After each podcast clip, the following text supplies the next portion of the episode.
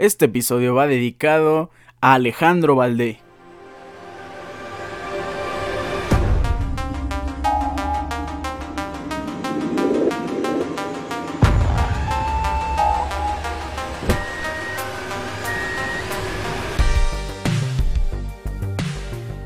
Es triste para un jugador antes de la Copa del Mundo, días antes, perderse la justa mundialista. Este es el caso de José Gaya, un defensa lateral izquierdo que a mí me parece un muy buen defensa lateral izquierdo. Pero por otro lado, es una excelente noticia para un jugador que ya no tenía contemplado ir a la justa deportiva esta es la situación de Alejandro Valdé, de tan solo 17 años, jugador del Barcelona, 17 años, nacido en el 2003. Impresionante la edad de Valdé y también impresionante el jugador que va a llevar la selección española por la baja de José Gaya. Esto también hace que la selección española sea el primer club en toda la historia en llevar a 17 jugadores convocados a la Copa del Mundo. ¿Quiénes son ellos? Eh, sumando a Alejandro Valdés son Ansu Fati, Ferran Torres, Eric García, Ronald Araujo, Jordi Alba, Andreas Christensen, también tenemos a Gaby, eh, Lewandowski, Ter Stegen, Frankie de Jong, Memphis Depay, Dembélé, Rafinha, Jules Koundé, Sergio Busquets, Pedri, son los 17 jugadores que lleva el Barcelona a la Copa del Mundo, historia pura para el cuadro Blaugrana. ¿Cómo están? Hoy es viernes 18 de noviembre. Estoy muy feliz porque este es el episodio número 150. Yo les doy las gracias por su amable sintonía, por estar aquí en un episodio más junto a mí. Hoy vamos a hablar de el Mundial principalmente. Vamos a hablar unas tier list, los candidatos al Mundial, eh, quienes pueden competir, los caballos negros, las sorpresas, quién sería un milagro que tenga un buen Mundial. Vamos a hablar de tres bajas importantes antes de iniciar esta Copa del Mundo además de la de José Gaya, el partido de México de preparación, también hablaremos de las predicciones oficiales de toda la Copa del Mundo, en la NFL vamos a hablar de la, del Thursday Night Football entre Titans y Packers, las predicciones de la semana número 11, en el Fantasy los Starts and Seats de la semana 11 y vamos a analizar la semana en nuestra liga y en la Fórmula 1 tenemos el penúltimo episodio con sección de Fórmula 1. Esta sección se va a pausar a partir del siguiente lunes. Va a ser la última sección por un par de meses. Y vamos a cerrar con el GP de Abu Dhabi 2022. Ya se corrió la práctica número 1 y la práctica número 2. También hay varias noticias alrededor de la parrilla y mucho más. Comenzamos.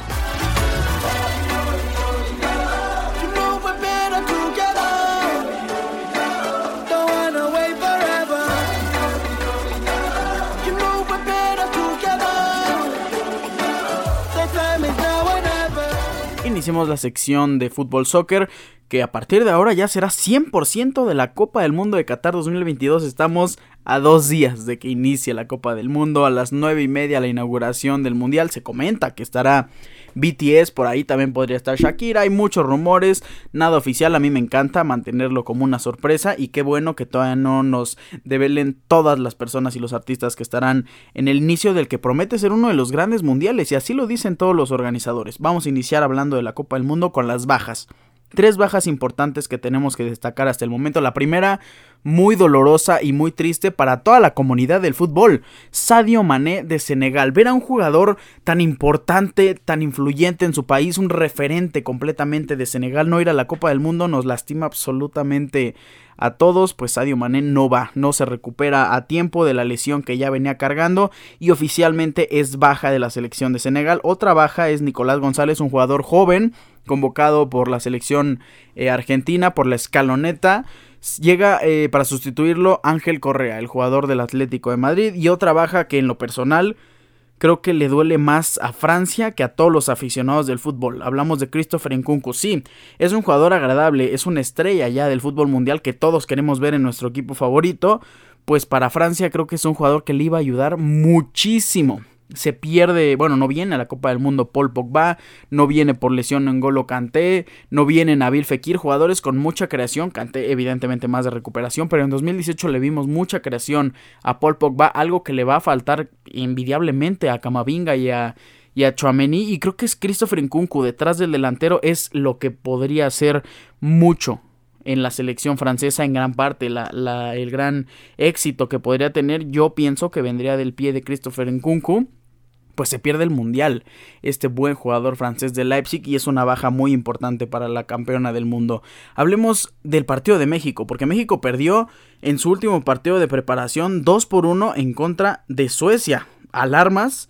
Sí, alarmas en la selección mexicana que metió, por cierto, a Raúl Jiménez. Tuvo eh, medio tiempo completo en el partido ante, ante Suecia. No se vio bien, tampoco se vio del todo mal. Por ahí hubo un par de escenas y un par de cameos en donde Raúl Jiménez se veía eh, cojeando, a decir verdad, muy poco. Y eso nos llena de preocupación. En teoría, Raúl Jiménez, yo no tengo ningún problema con Raúl Jiménez. No es que no es que no quiera que se baje de la selección por, por eh, Santiago Jiménez porque me caiga mal o algo por el estilo. No, yo me agrada mucho Raúl Jiménez. Pero si es un jugador que está lesionado y que no te va a ayudar en los partidos del Mundial, pues creo que sí debió haber eh, sido baja. Ya lo hemos dicho millones de veces, la baja que para mí era la principal en, el, en la delantera, era la baja de, de Rogelio Funes Mori, en fin, no pasó así. 2 por 1 pierde la selección mexicana, goles de Roden al minuto 54, después llega Alexis Vega que es un distinto en toda la extensión de la palabra, creo que es de los jugadores que si México hace un buen mundial, que lo veo por cierto complicado, Creo que es gracias a Alexis Vega y es de los pocos jugadores con los que de verdad nos podemos ilusionar que puedan hacer algo para la selección y que puedan hacer algo también en el futuro. Porque Alexis Vega estoy completamente seguro de que lo van a ver muchos clubes y lo van a querer comprar si tiene un muy buen mundial, que es lo que yo espero de todo corazón. Alexis Vega nota gol al minuto 60 y después Svanberg termina al minuto 84 para el 2-1 de Suecia. Así termina el partido de México que Híjole, pues un poco complicado. Por cierto, ¿ya vieron el comercial de Nike, el multiverso o el Footballverse? Es impresionante, vayan a verlo en YouTube, en todas las redes sociales de Nike. Quería hacer mención de esto porque es un increíble comercial previo a la Copa del Mundo. Nike no decepciona en ese aspecto. Eh, Kylian Mbappé en contra de Ronaldinho. Se crea un multiverso para que los dos se enfrenten en su prime. Vemos a Ronaldo del 2002, Ronaldo del 98. También aparece Ronaldo en la actualidad. Cristiano Ronaldo haciendo el Siu con el Cristiano Ronaldo del, 2000, eh, del 2006 o 2004, si no mal recuerdo. También eh, tenemos a Davidson, tenemos a Virgil van Dijk eh, defendiendo 1-1 en contra de, de, Cristiano Ronaldo. Vemos a Alexis Morgan. Vemos muchas estrellas que hace un gran comercial de Nike. En fin, terminemos con esta sección. Hablando de los candidatos al Mundial y hablando un poco de este tier list. ¿Quiénes son los candidatos principales a ir a, la, a ganar la Copa del Mundo de Qatar 2022. Inicialmente yo creo que la selección de Francia se vuelve candidata por las individualidades que tiene y también por ser la actual campeona del mundo. Tienes eh, a uno de los mejores delanteros al balón de oro en, en, Karim Benzema. Tienes a Antoine Griezmann, tienes del lado derecho a Ousmane Dembélé. Por ahí también tienes grandes estrellas, los jóvenes en la media cancha, ya lo hemos mencionado muchas veces, la media del, Real Madrid con Camavinga y Chouameni, que a mí me encantaría verlos eh, jugar juntos de, titulares. Tienes a Lucas y Teo Hernández, dos grandes hermanos, Hugo Lloris en la portería. A mí me encanta mucho ver eh, a Rafa Barán, creo que no se encuentra en el nivel en el que estaba en 2018, pero aún así es un gran defensor. Eh, Pavar del lado derecho es una buena plantilla. Pero ¿quiénes son los otros candidatos? Como ya es costumbre, vemos a Brasil siendo candidato y en esta ocasión Argentina pinta muy fuerte. En el último mundial de Leo Messi, todas las proyecciones están apuntando a que Argentina puede ser la campeona del mundo. Y también puede haber ahí una combinación de, resultados que le faciliten de alguna manera el calendario a la, a la selección de, de Argentina, tienes a Lautaro Martínez en la delantera, tienes a un buen portero en el Divo Martínez que ya le hacía falta a Argentina tener un portero de clase mundial, tienes a Romero y tienes a Lisandro Martínez en la defensa central, dos zagueros sumamente poderosos y vaya, tienes a Leonel Messi que solo puede hacerte innumerables cosas. Eh, hablando de la selección brasileña, creo que Brasil es de los equipos más equilibrados en todo el mundial tienes, vaya, hablamos de Ederson y de Allison, que el portero suplente puede ser el portero titular en cualquiera de las otras 32 selecciones. Sí, Alemania también. Eh, la defensa, una defensa con Marquinhos y con Thiago Silva, que para empezar ya se conocen a la perfección, jugaron juntos muchísimos años. En la lateral derecha, por ahí, si quieres encontrar un talón de Aquiles y se enfrenta a Francia en contra de Brasil, yo pondría a Kylian Mbappé como extremo izquierdo, porque en realidad Brasil no tiene un lateral derecho. Por ahí Dani Alves podría ser el titular. Dani Alves de Pumas. El lateral izquierdo, Alexandro o Alex Telles, cualquiera de los dos me parece buen lateral izquierdo. La media es impresionante. Me gusta mucho eh, Bruno Guimaraes, me gusta Casemiro, Lucas Paquetá delante de ellos, o Neymar. Eh, tienes de un lado a Vinicius Jr., del otro lado puedes poner a Rafinha, puedes poner a Anthony, adelante a, a Gabriel Jesús. Vaya, es una selección impresionante. Creo que estos tres son los candidatos a ganar la Copa del Mundo. Los siguientes dos son los contendientes, que pueden dar un campanazo de autoridad, los cuales pueden ser Inglaterra. A ver, la selección de Inglaterra tiene prácticamente a toda la plantilla que milita en la Premier League. La mejor liga del planeta. Jugadores que se les ve una técnica impresionante semana tras semana en sus equipos, en equipos top también, porque la selección de Inglaterra está plagada de jugadores impresionantes que juegan cada martes o miércoles Champions League y que demuestran un nivel de verdad superior al de todo el planeta. Creo que Inglaterra es un gran candidato a ganar y ya estarán escuchando mi predicción en breves segundos. España es otro candidato, Alemania me gusta mucho como contendiente y yo sí me atrevo a poner a Portugal como un contendiente para ganar la Copa del Mundo de, de Qatar 2022. Mismo caso, eh, Cristiano Ronaldo evidentemente está jugando su último mundial y eso también genera eh, mucha emoción. También no queremos que termine la Copa del Mundo de Qatar 2022 porque hay una gran posibilidad de que se nos vaya Cristiano Ronaldo o que ya sea el último mundial que lo veamos es muy emocionante también para todos los aficionados y van a jugar para Cristiano. Además, la selección de Portugal tiene jugadores de clase mundial buenísimos. Bernardo Silva y Bruno Fernández me gustan en la media. Joao Félix es un jugador que es impresionante, es mágico. Portugal también puede hacer grandes cosas. Hay otra opción, el caballo negro que como ya hemos visto a lo largo de muchos mundiales, ha habido muchos equipos que no esperábamos de ellos, como Uruguay en el Mundial del 2010, a lo mejor como Bélgica también, que quedó en tercer lugar en el siguiente Mundial. Eh, son varios equipos que creo que pueden hacer muy bien las cosas si se concentran y se hacen bien. Si hacen de verdad un conjunto para llegar a ese fin. Uruguay es uno de ellos, Países Bajos es otro, Bélgica me gusta. Ojo con Dinamarca y con Serbia porque en el papel son equipos que están un poco más relegados en sus grupos, claro, segundos lugares y estoy de acuerdo con eso, pero la campanada que puede dar Serbia con Dusan Blajovic, con Tadic, es vaya que de llamar la atención, los serbios pueden tener un gran, una gran Copa del Mundo, igual Dinamarca. Eh, la sorpresa, ¿quién sería la sorpresa? Ya son equipos más bajos, equipos con menos envergadura, con menos bagaje en el fútbol europeo, hablando de los jugadores. También tienen equipos más limitados físicamente, técnicamente, estratégicamente, tácticamente. México es uno de ellos que dar la sorpresa eh, yo catalogo como eh, aspirar al quinto partido. Ojo, eso es dar la sorpresa, no tener un éxito rotundo.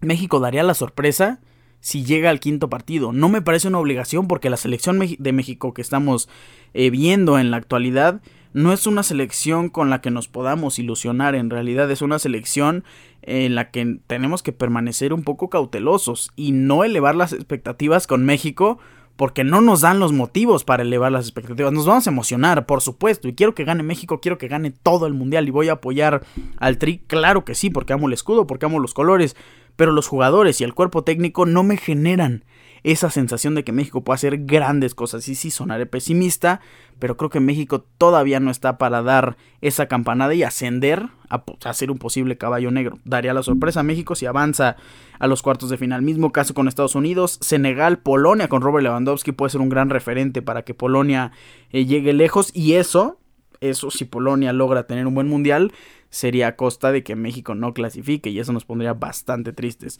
Otro equipo que podría dar la sorpresa sería Croacia, que la dio en el Mundial de Rusia 2018. Creo que mejor sorpresa no hay para la selección de Croacia que llegara a una final de la Copa del Mundo. La perdió ante una Francia que venía muy poderosa, una Francia muy joven, pero Croacia en esta ocasión no la veo con ese potencial. Otro equipo que también podría dar la sorpresa es Canadá, que este es su segundo mundial apenas. Eh, clasificó en México 86 y hasta ahora es su segunda Copa del Mundo, llega como líder de la CONCACAF, lleva con un referente como Alfonso Davis, Jonathan David me gusta mucho en la delantera, Canadá creo que daría la sorpresa si llega a octavos o a cuartos. Y otros equipos que pues sería un milagro, ya son los equipos que complementan la Copa del Mundo. Corea del Sur, Ghana, Camerún, Suiza, por ahí podría llegar a ascender a, la sección de, sorpresa.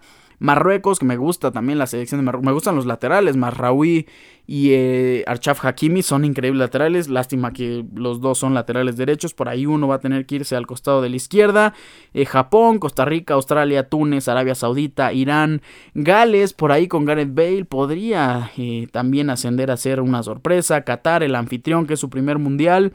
Y Ecuador sería un milagro si logran clasificar a la fase de eliminación directa del torneo.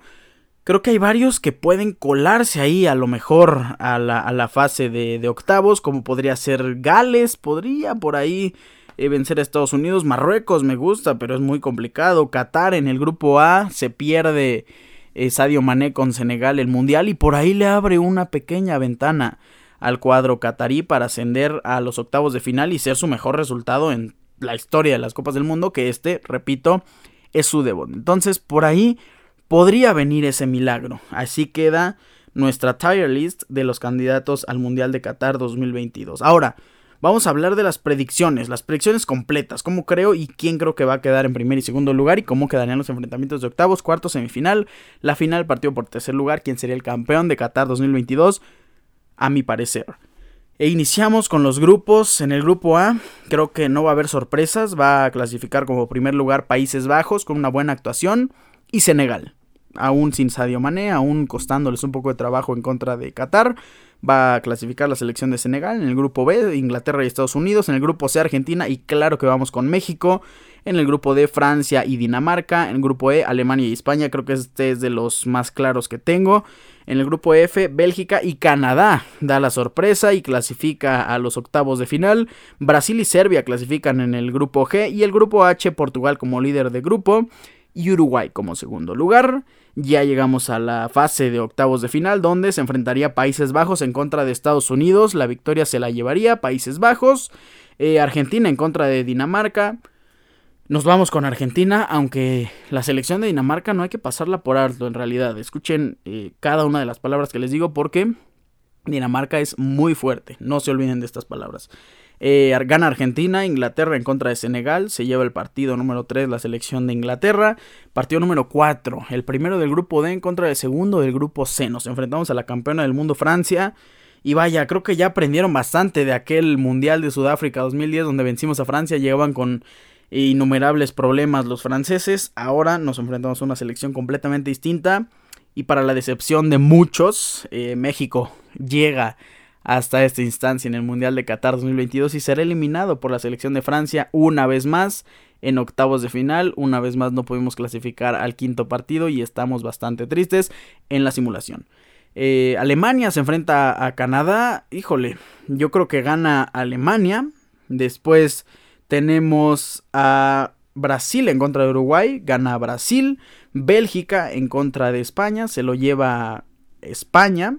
Portugal en contra de Serbia, partidazo y este sí sería un encuentro sumamente parejo al grado de irse hasta los tiempos extra y a lo mejor en los penales se lo lleva Portugal. Y tenemos los cuartos de final, cuatro partidos, Países Bajos en contra de la Argentina, se lo lleva Argentina, Alemania en contra de Brasil, partidazo y aquí viene un recuerdo eh, triste para la selección brasileña en su mundial, esa derrota 7-1 ante, ante Alemania les va a hacer que este año tengan sed de revancha y Brasil se lleve la victoria sobre el cuadro teutón, Inglaterra en contra de Francia y aquí un golpe de autoridad de la Premier League, Inglaterra vence a Francia. España en contra de Portugal, me gusta mucho este partido, recordamos en Rusia ese 3-3 entre España y Portugal, España gana los cuartos de final y eliminan a Cristiano Ronaldo en su último mundial. Para la semifinal tenemos dos buenísimos encuentros entre Conmebol y entre la UEFA.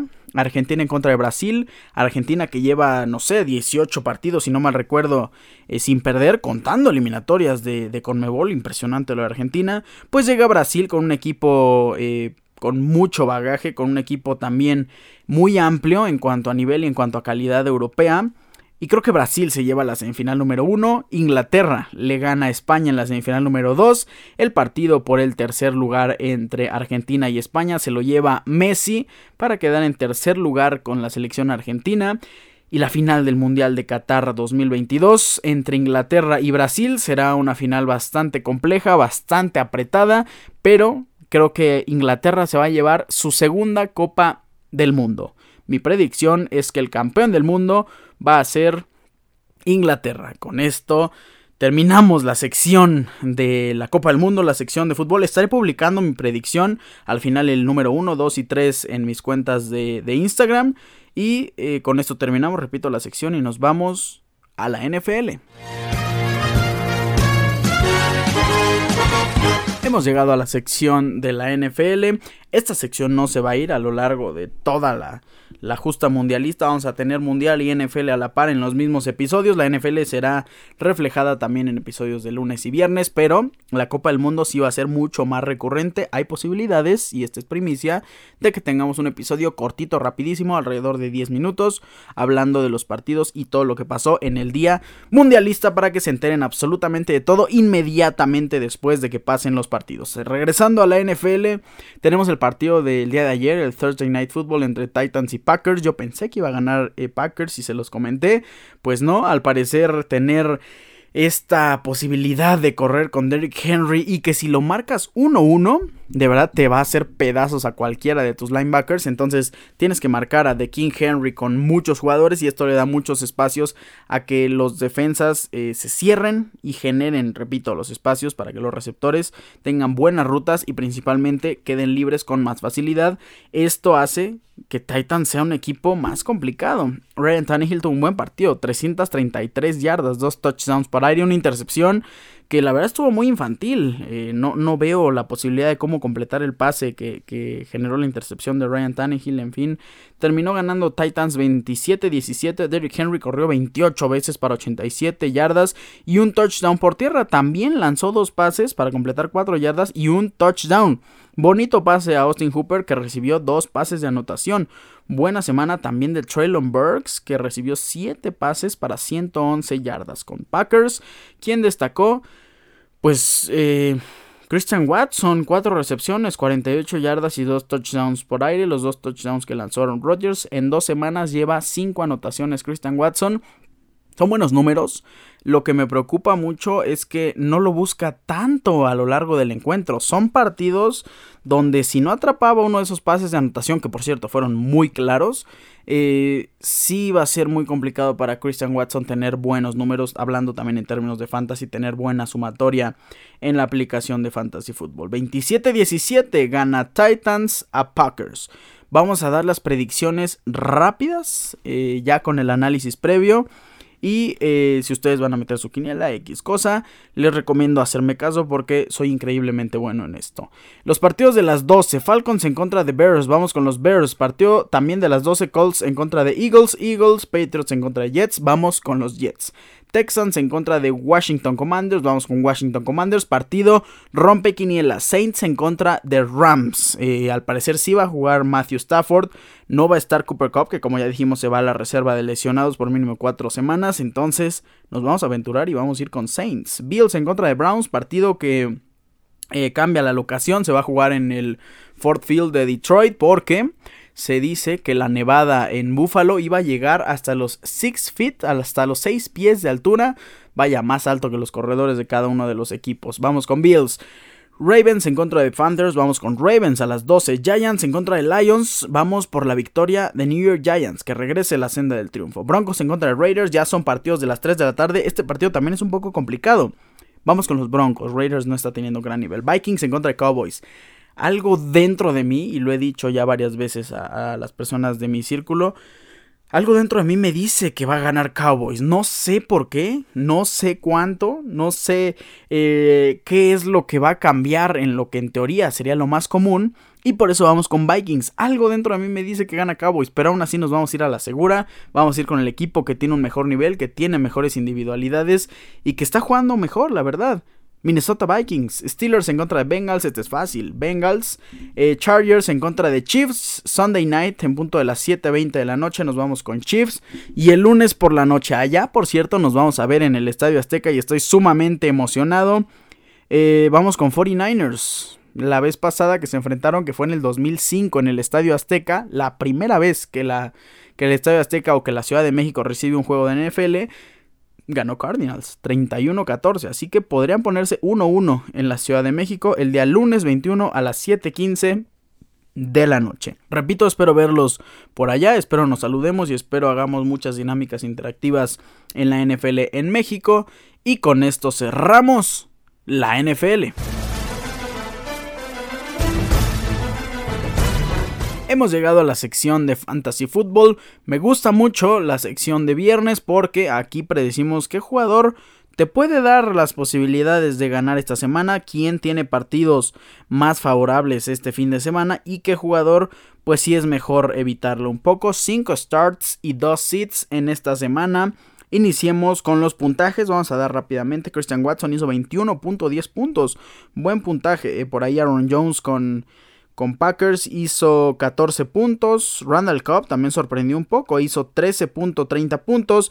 Y por parte de, de Titans, Traylon Burks, pues fue uno de los jugadores que destacaron este fin de semana, teniendo una buena actuación, proyectaba 9.86 puntos e hizo 18.10. De King Henry, que vaya, es común ya cuando está en un buen nivel principalmente y sano, pues sí es común verlo tener eh, buenas actuaciones que se ven reflejadas en puntos. El corredor actual número 5 de la NFL en Fantasy Tuvo 28 acarreos, 87 yardas, un touchdown. Recibió dos pases para 45 yardas. Lanzó dos veces, 4 yardas y un touchdown. Hizo un total de 25.36 puntos que lo convierte en el jugador del partido del Thursday Night Football. Ahora sí, vámonos con los starts and sits de esta semana, la semana número 11. Ya nada más queda esta semana la 12, la 13 y la 14 para poder clasificar a los playoffs en nuestra liga de fantasy fútbol. En fin, hablemos de eh, las proyecciones y de los jugadores que tienes que iniciar en esta semana. Iniciamos con los quarterbacks.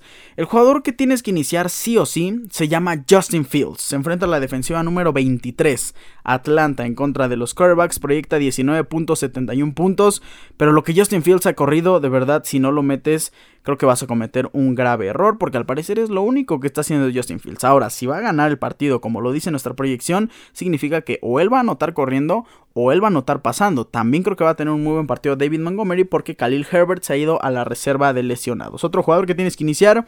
Justin Herbert se enfrenta a Kansas City en Sunday Night Football, la defensa número 29 en contra de, los quarterbacks y al parecer regresan sus armas, regresa Keenan Allen y podría regresar eh, Mike Williams. Joe Burrow es otro jugador sí o sí que debes iniciar. Se enfrenta a Pittsburgh, la defensiva número 26 en contra de los quarterbacks. Eh, me gusta eh, Daniel Jones que se enfrenta a Detroit Lions, la defensiva número 32 en contra de los quarterbacks esta semana. Es un escenario sumamente fácil para Daniel Jones y por ahí creo que te puede hacer más puntos de los que proyecta el buen jugador de Giants. Daniel Jones proyecta 17.62 puntos, pero ¿a quién no debes iniciar?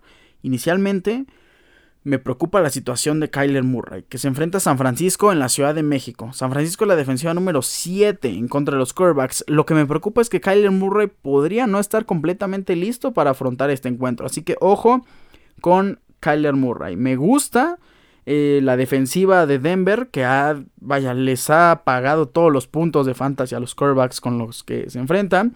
Y esta semana un sit es Derek Carr. Repito, defensiva de Denver, la número 2 en contra de los quarterbacks, proyecta 15.04 puntos.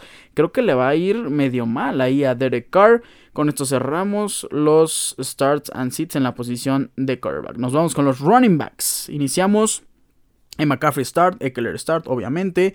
Eh, me gusta mucho la semana de Ramondre Stevenson, aunque no es un rival que sea fácil en el papel. New York Jets es la defensiva número 13 en contra de corredores.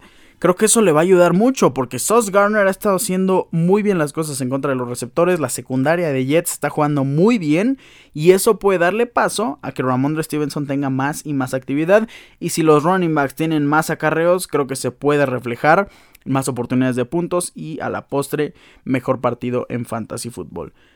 Eh, Ramondre Stevenson es nuestro primer start. Devin Singletary se enfrenta a Cleveland, la defensiva número 31 en contra de running backs. Es otro start. Ya dijimos David Montgomery. Se lesionó. Khalil Herbert se va a la reserva de lesionados y tiene todo el techo para David Montgomery. el backfield de, Chicago Bears por ahí compite con, con Justin Fields en, el backfield, pero David Montgomery puede hacer un gran partido.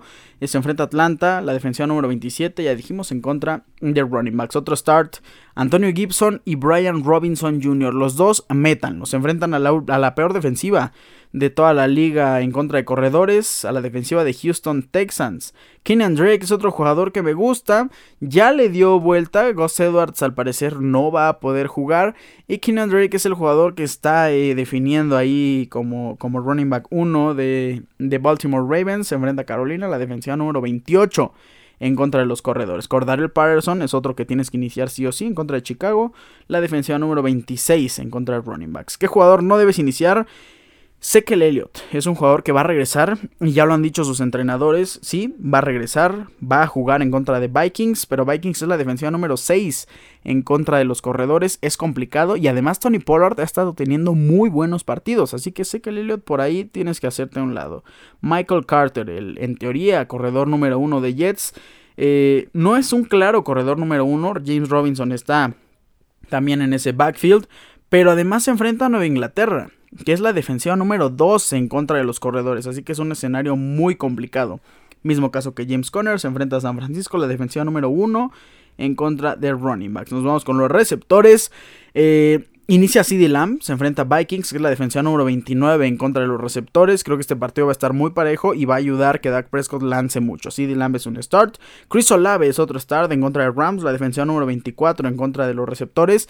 Creo que la marca de Jalen Ramsey se la va a llevar Jarvis Landry. Por ahí sí va a tener algunas marcas contra, contra Chris Olave, pero creo que Jarvis Landry va a ser el que va a salir eh, un poco más perjudicado de esta situación. Chris Olave es un start. Otro start, DJ Moore, se enfrenta a Baltimore, defensiva número 27. Tyler Boyd en contra de Pittsburgh, la defensiva número 31.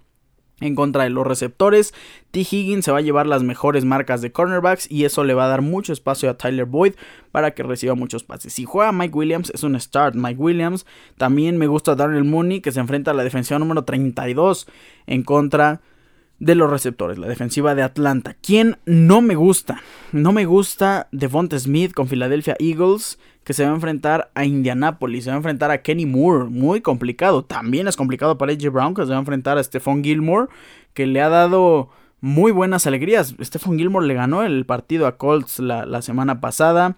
Tampoco me gusta Curtis Samuel, que aunque proyecta 15.99 puntos, es un puntaje bastante alto. Van en contra de Texans. Lleva sumando puntos medio regulares, 12, 10, 17 y luego se bajó hasta 6 la semana pasada en contra de Philadelphia Eagles, que era la defensiva número 8. Ahora se enfrenta a la defensiva número 3 en contra de los receptores. Así que el otro sit es Curtis Samuel. Rápidamente a la posición de tight end. El tight end que me gusta muchísimo esta semana es George Kittle. Arizona es la peor defensa en contra de los tight ends, defensiva número 32. Y además es otro motivo para verlo, para ver el partido en la Ciudad de México. Eh, inicia a T. Hawkinson, le va a costar mucho a Vikings avanzar y van a tener que recibir la ayuda de Hawkinson ante una, defensiva muy complicada en contra de los Tyrants. Dallas es la defensiva número 7. También me gusta el partido de Gerald Everett, proyecta 9.73, por ahí puede ser un sleeper.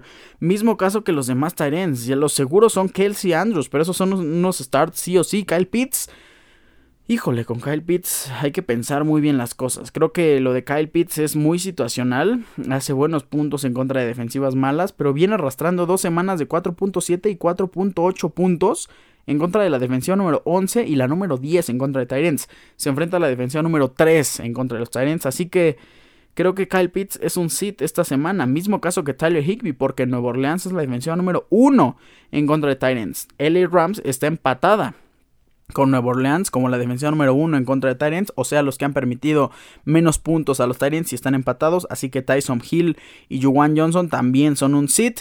Tyler Conklin por ahí podrías empezarlo si tienes bye o si no tienes otro jugador, por ahí si tienes a Darren Waller que está en la reserva de lesionados, en fin, Cole también es un jugador que apostaría por él, aunque está cuestionable y Greg Dulcich es otro jugador que iniciaría esta semana. Con esto cerramos los starts and sits de eh, esta semana número 11 en la NFL y vamos a analizar rápidamente los partidos de nuestra liga. Iniciamos con el partido de su servidor enfrentando a Whitehorse, que por ahí Whitehorse tiene un jugador en bye, DK Metcalf, tiene que meter, tiene a Marqués Valdés Scatling por ahí, podría ser, pero eh, lo veo complicado y más esta semana para Whitehorse, eh, su servidor metió a Dak Prescott, Dalvin Cook, Demian Pierce, DeAndre Hopkins, Terry McLaurin, George Kittle, Justin Eckler. Creo que tengo un equipo impresionante.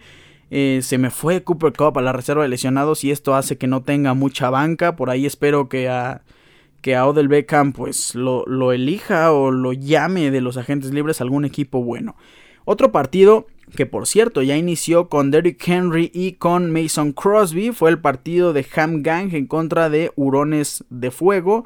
Ham Gang sumó 28.36 puntos, tiene a Daniel Jones que creo que va a tener un partidazo, Alvin Camara que la tiene complicada, pero aún así creo que va a sumar buenos puntos. Josh Reynolds, tiene que sacar a Josh Reynolds porque está questionable y ya proyecta 0 puntos. ¿Cuál es el problema?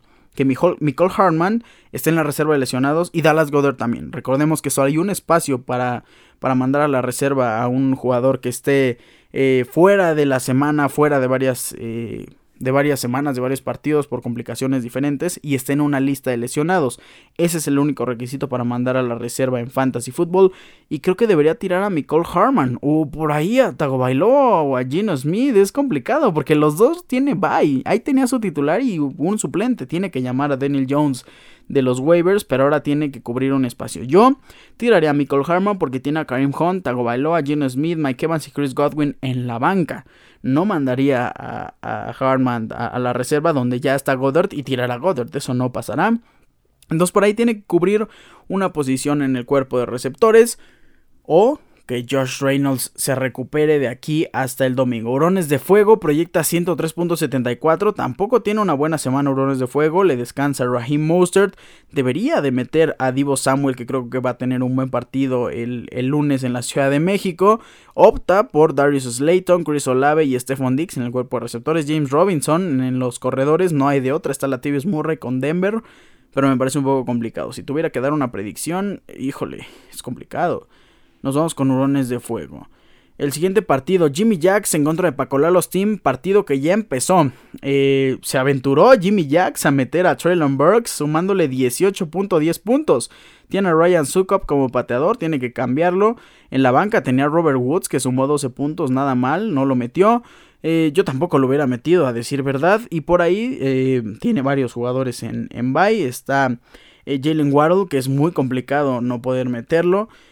Podría meter ahí a Kyle Pitts, pero metió a Greg Dulcich. Creo que es una buena decisión. Eh, para colar los team, Justin Herbert, Donta Foreman, DeAndre Swift, Brandon Ayuk, eh, Sam Brown, Amari Cooper. Buen equipo. Creo que se lo va a llevar esta semana, aún proyectando menos. Para colar los team. Sí, creo que se lo lleva. Eh, Gilbert Sim en contra de 49ers Faithful, el número 1 en contra del número 12, pues 49ers Faithful ya sumó con dos jugadores, Aaron Rodgers y Aaron Jones. ¿Quién tiene de titulares Gilbert Team? Lamar Jackson y Saquon Barkley, que ellos son la base de su, de su éxito hasta el momento. Ramondre Stevenson, Devante Adams, Rondal Moore, Foster Moreau, Kadarius Tony, qué equipazo en realidad. Le descansa Travis Etienne, Rashad White, que eso le puede jugar un poco en contra. Darren Waller está en la reserva de, lesionados. Creo que se lo lleva Gilbert Team. Iztapalapa Bills en contra de Mike Corp. Iztapalapa Bills eh, quedándose y aferrándose con Ezekiel Elliott, eh, DJ Moore, Jerry Judy, Tyler Higby, eh, Williams, híjole, complicado. Mike Corp inició, inicia. Russell Wilson, Cordell Patterson, que va a tener un buen partido. Connor, que lo va a tener complicado. Pero por ahí puede tener una, dos anotaciones y tiene muchísima suerte. Darnell Mooney, Justin Jefferson, que es un sí o sí. Travis Kelsey, me gusta esta pareja de receptor y tight end para Mike and Curb. Jacoby Meyers, 11.97 puntos de proyección. Tiene a Brandon Cooks en la banca, lo sacó por Jacoby Meyers o por Darnell Mooney. En Mike Core proyecta 121.43, Iztapalapa Bills 91.03. Creo que nos vamos con las proyecciones y apostamos por Mike Corp. El siguiente partido es el número 2 en contra del número 7, Atlante FC en contra de Super Spartans eh, del Negrito. 115.15 proyecta Super Spartan, 114 proyecta Ángel de Atlante FC, 114.23 eh, Patrick Mahomes en contra de Josh Allen, 25 puntos proyecta Josh Allen y 24 Patrick Mahomes. Son irreales estos quarterbacks. Najee Harris y Super Spartans metió a Gus Edwards, a Gus Bus, porque tienen bye a Kenneth Walker, tienen bye a Leonard Fournette, tiene a Justin Fields eh, como titular, perdón, como suplente de Josh Allen. Híjole, en una de esas podría aventurarse en este partido para meter a Justin Fields. Yo creo que si hay un partido donde debes arriesgarte, es este. No, no te puedes arriesgar en los partidos ya de playoffs ni en las semanas finales. Creo que yo metería a Justin Fields, sí. Eh, Curtis Samuel como receptor para, para The Super Spartans también es complicado. Gabriel Davis podría servir las cosas. Es que también tienen vaya Christian Kirk. Híjole, no, pues sí. A lo mejor es ir, ir mejor a la segura con Josh Allen. Eh, T. Higgins también como receptor. Mark Andrews y Mike Williams. Muchos questionables. Josh Allen, Gus Edwards, Mark Andrews. Eh, Mike Williams, híjole, complicado para, para The Super Spartans. Eh, Atlanta FC tiene a Mahomes, Najee Harris, Asaya Pacheco, Tyler Boyd, A.J. Brown, Pat Fairmouth, eh, Deontay Johnson en la banca. Podría meter a Donovan Peoples Jones, a Pickens, a Allen Robinson, que va a ser el receptor número uno de Rams. Híjole, complicadísimo. Y creo que nos vamos a aventar un volado y vamos a elegir a Atlante FC como la sorpresa de la semana venciendo a The Super Spartans, el número 2 de nuestra liga. Con esto llegamos al final de la sección de Fantasy Football y nos vamos a la Fórmula 1.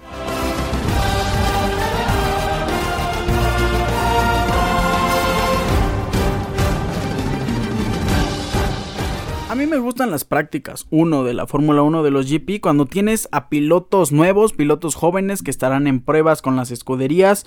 Este fue el caso de pilotos como Felipe Drugovich con Aston Martin, Liam Lawson con Red Bull, Jack Doohan con Alpine, Robert Schwartzman con Ferrari, Logan Sargent con Williams, que por cierto Logan Sargent es como el candidato a, ocupar ese puesto vacante en, en Williams, si consigue la superlicencia, y Patricio Howard con el auto de Lando Norris, el McLaren. Pato Ward debutó en la Fórmula 1 y estoy sumamente contento con nuestro paisano. Compartió pista con Checo Pérez, por ahí le fue mal, claramente. Al que, al que me sorprende bastante es Liam Lawson con Red Bull que tuvo una gran actuación conduciendo el Red Bull de, Max Verstappen. Terminó en quinto lugar en las prácticas eh, número uno. También eh, Schwartzman con Ferrari, Robert Schwartzman terminó en séptimo lugar. Así que no están lejanos a competir en, en la alta categoría. Hamilton fue el mejor tiempo, Russell el segundo, Leclerc, Pérez, Lawson, después tuvimos a Vettel, después a Schwartzman, Richardo, Bottas, Albon, Gasly, Ocon, Tsunoda, eh, Kubica que corrió también, Sargent, Magnussen, Fittipaldi corrió para Haas, por cierto también, Pato Ward terminó en el lugar número 18. Por ahí no estuvo mal. Jack Duhan con Alpine en lugar número 19.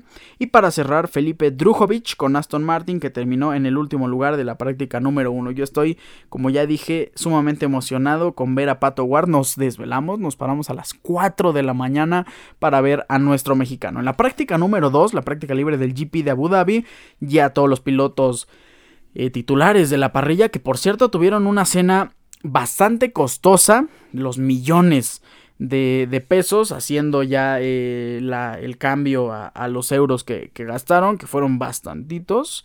Eh, le hicieron una cena conmemorativa a Sebastian Vettel por su despedida de la Fórmula 1. Ahí estuvieron los 20 pilotos de la parrilla. Si me preguntas, Max Verstappen un poco alejado de todos. Checo Pérez, como siempre, adelante. El mexicano eh, haciendo el espectáculo para todos los pilotos de la Fórmula 1. Regresamos a las prácticas número 2. Max Verstappen fue el más rápido con un tiempo de 1.25.146. Después Russell, Leclerc, Hamilton, Checo Pérez hasta el quinto.